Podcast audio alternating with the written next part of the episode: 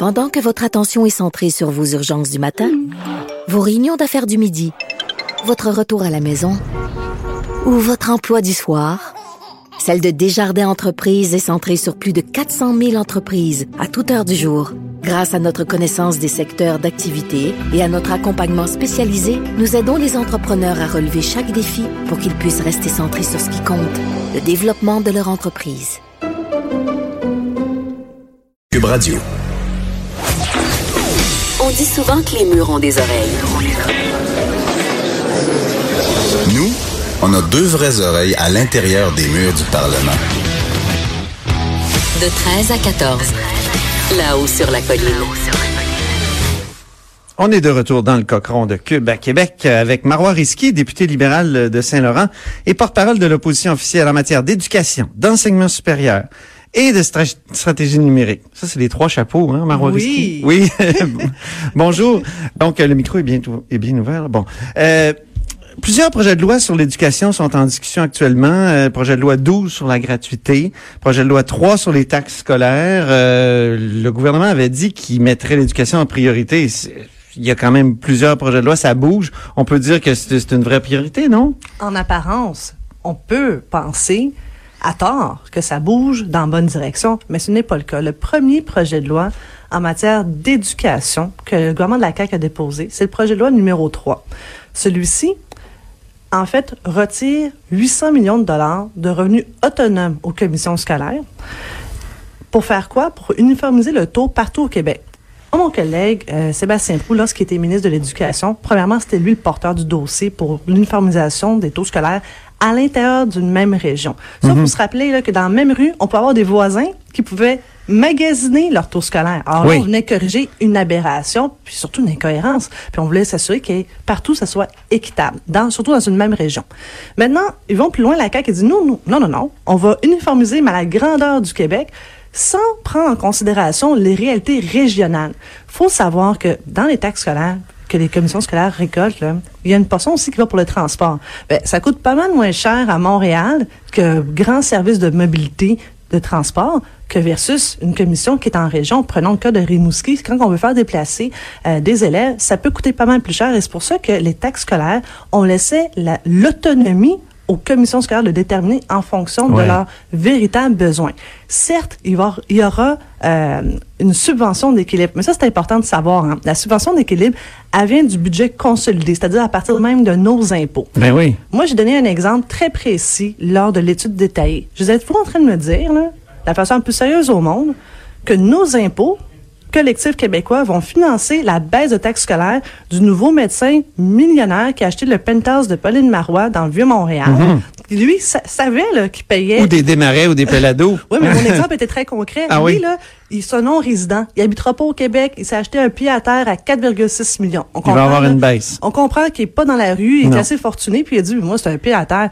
Lui, c'est un non-résident. Il n'en paye pas d'impôts ici. Mais Mhm. nous, on va collectivement financer des non-résidents. Cet exemple-là, il y a quelqu'un à CAQ qui a dit, ben là, c'est anecdotique. Pardon, notre parc immobilier au Québec, il y a de plus en plus de non-résidents qui achètent, pas dans le but là, de résider. Il y en a que c'est pour, oui, de la villégiature, parce qu'ils ont envie d'avoir un pied à terre.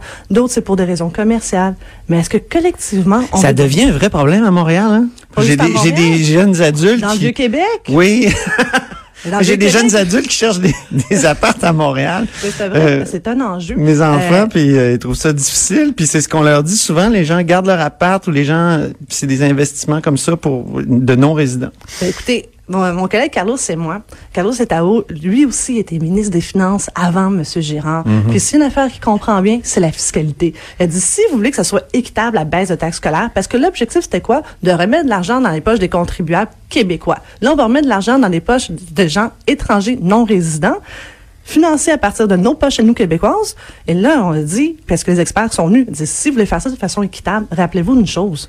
Les propriétaires ne vont pas refiler la baisse de taxes scolaires aux locataires, qui constitue quand même Est-ce qu'il y a de la marge pour un compromis dans, dans Ah. ce projet de loi-là? Parce qu'on sait qu'aujourd'hui, il y a des discours qui sont prononcés là-dessus, parce qu'on est rendu à la prise en considération, si je ne m'abuse, du projet de loi. Monsieur Trois? Robitaille, Ouais. bienvenue dans mon monde. OK. Lors de l'étude détaillée du, parti, du euh, projet de loi numéro 3, les compromis, là, ça a été pratiquement éliminé euh, de la discussion.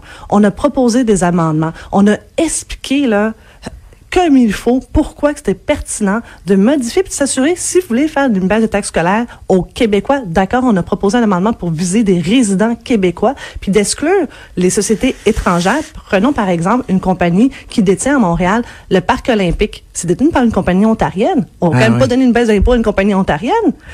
Voyons donc, puis encore moins à un Américain qui est millionnaire puis qui Ben, va, il va venir une fois de temps Si je me fais l'avocat du diable, ça pourrait être euh, oui pour euh, encourager les investissements étrangers euh, dans notre immobilier. Habituellement, on aime ça aussi encourager d'abord et avant tout des investissements québécois. Puis si on parle d'équité, l'équité fiscale qu'on commande, que ça touche tous les Québécois. Ici, les locataires ne verront jamais la couleur de cette baisse d'argent. Puis les locataires, à Montréal, dans certains endroits, c'est 60% d'autres, c'est 75% mais ailleurs, en région Québec, c'est autour de 40% des locataires. Donc aujourd'hui, il y a une baisse d'impôts d'environ 800 millions de dollars que 40% des Québécois, au minimum, ne verront jamais l'argent. Alors là-dessus, si le gouvernement de la CAQ voulait donner une véritable euh, baisse d'impôts, il aurait fallu baisser les impôts à même la déclaration de revenus. En plus, la saison d'impôts, tout le monde aurait été peut-être content d'avoir un petit 200 dollars ici et là. Projet de loi 12 maintenant sur la gratuité scolaire. Euh, Qu'est-ce qui se passe de ce côté-là, Ah, euh, ben là- de votre perspective de critique? Zéro compromis. faut savoir que lors euh, des dernières années, il y a eu un recours collectif assez important au Québec où des frais Ah oui. facturés aux parents. Ce recours s'est soldé avec une entente qui a été signée, 153 millions de dollars. On veut surtout pas rejouer dans ce film-là. On veut s'assurer qu'il y ait de la clarté dans la loi. La loi sur l'instruction publique, on se rappelle, le principe, c'est la gratuité. L'exception, c'est la facture. Pourquoi? Parce que justement, les Québécois payent déjà des impôts, puis on sait, on est assez taxés au Québec. Il faut qu'il y ait un service qui soit rendu avec. Maintenant, la CAQ, qu'est-ce qu'ils nous demande? C'est un chèque en blanc. On leur a posé différentes questions. Connaissez-vous l'état de la situation au Québec? Connaissez-vous le nombre de projets particuliers qui existent dans les commissions scolaires? Réponse, non. Voulez-vous vérifier? Ah, ça va prendre des mois à vérifier. Pardon? Vous ne connaissez pas l'état de la situation sur tous les projets particuliers, mais c'est quand même public. Hein? Il y a des articles qui ont été écrits dans le Journal de Québec à cet effet. La popularité de tous les projets particuliers, ainsi que les activités scolaires. La CAQ avait aussi promis, là, Vous êtes contre ces projets particuliers-là, vous, ou vous êtes...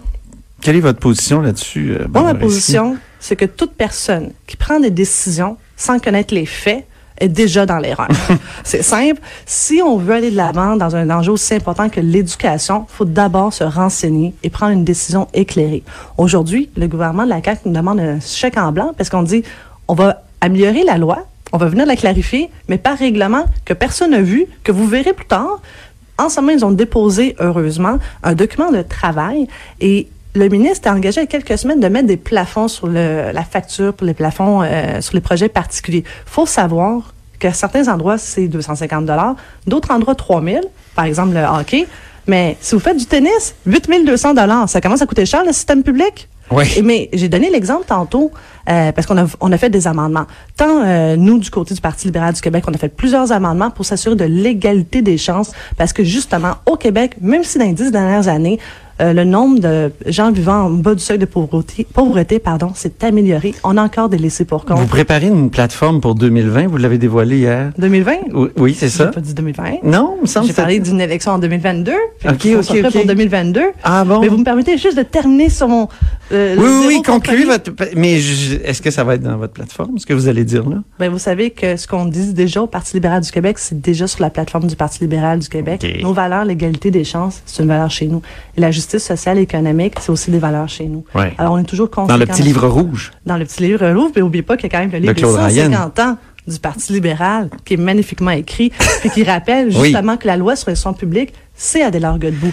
Le Parti de Jean Lesage, avec euh, Paul Gérin Lajoie, on est allé plus loin. Et aujourd'hui, c'est le gouvernement de la CAQ qui essaie de justement mettre un frein à ce que le gouvernement Lesage avait fait. Mais parlons-en du Parti libéral, justement. Vous avez été assez critique du gouvernement Couillard. Euh, vous avez euh, écrit une lettre euh, où on Finalement, le, Parti libéral demandait des excuses. Bon, je sais que vous êtes rallié à la position du caucus qui dit que on, ne fera pas une telle lettre. Mais hier, vous vous êtes montré critique de la campagne du Parti libéral de 2018 en disant que euh, Philippe Couillard avait fait campagne avec la promesse de paille en bambou, notamment. Donc, euh, vous, vous, mais eh, expliquez-nous un peu là, quelle, sorte de rapport vous, vous pouvez avoir avec le Parti libéral en le critiquant constamment comme ça? Je sais que vous êtes peut-être très fier du long, du long passé ou du profond passé du Parti libéral, Adélard Godbout et compagnie, mais là, sur le passé récent, vous vous montrez toujours assez critique. Expliquez-nous. Vous me trouvez trop critique? Non, non, non, non, pas du tout. Je pense que notre formation politique, on est assez fort pour avoir des vrais débats puis dire la- les, les véritables affaires. Et je pense pas qu'il y avait personne qui a été étonné de ce que j'ai dit. Et bien au contraire, euh, on a eu, nous, le résultat de- du 1er octobre. C'était, euh, les Québécois se sont exprimés. Maintenant, on est déjà en train de se reconstruire. Et euh, je me permets aussi de souligner un travail qui a été fait par mon collègue André Fortin. Il est allé partout au Québec pour prendre le pouls de la population. Et nous, on écoute. Puis maintenant, on regarde en avant.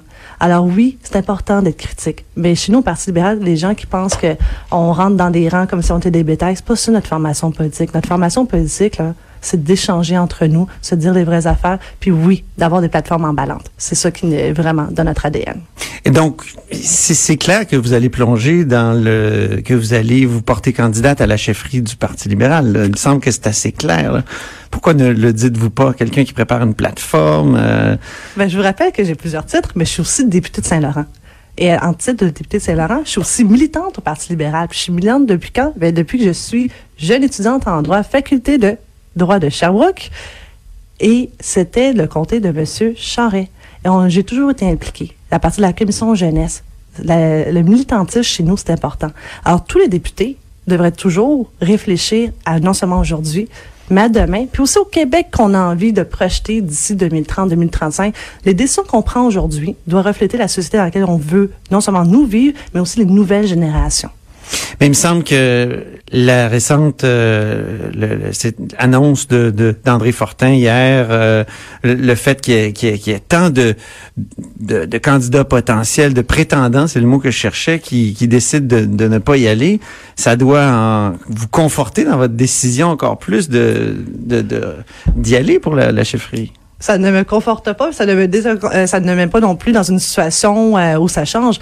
Euh, comment que je suis comme personne, euh, évidemment, j'attends toujours que un, la course soit déclenchée, deux, qu'il y ait des règles.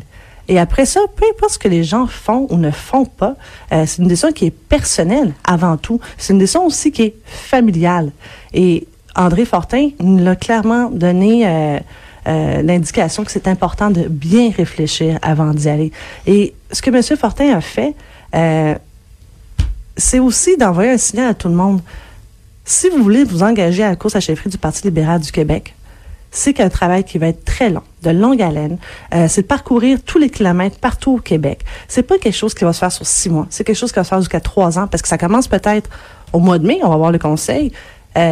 Je viens d'apprendre que vous êtes une coureuse de fond là, qui fait des demi-marathons, donc euh, Oui, vous êtes prête pour ça, non? Moi, j'aime bien courir. mais je- vous, faites un parallèle très bien, mais je vous dirais que en ce moment, moi, ma, ma réflexion, elle m'appartient. Et quand j'aurai terminé ma réflexion avec toutes les règles, avec ma famille, je ferai peut-être ou pas annoncer quelque chose. Très bien, ben merci mais ça m'empêchera pas d'avoir des idées d'ici là. Non, on vous suit, puis on, on vous parle régulièrement à ce micro pour ça, justement. Merci beaucoup, Marois Risky. Merci beaucoup. Marois Risky est député libéral de Saint-Laurent, porte-parole de l'opposition officielle en matière d'éducation, entre autres. Euh, alors, ne partez pas, parce qu'après la pause, on a un duo de feu. C'est Lise Ravary qui est là, chroniqueuse au Journal de Montréal, et François Parenteau, chroniqueur euh, au Voir, notamment. Alors, restez des nôtres. De 13 à 14. Là-haut sur la colline.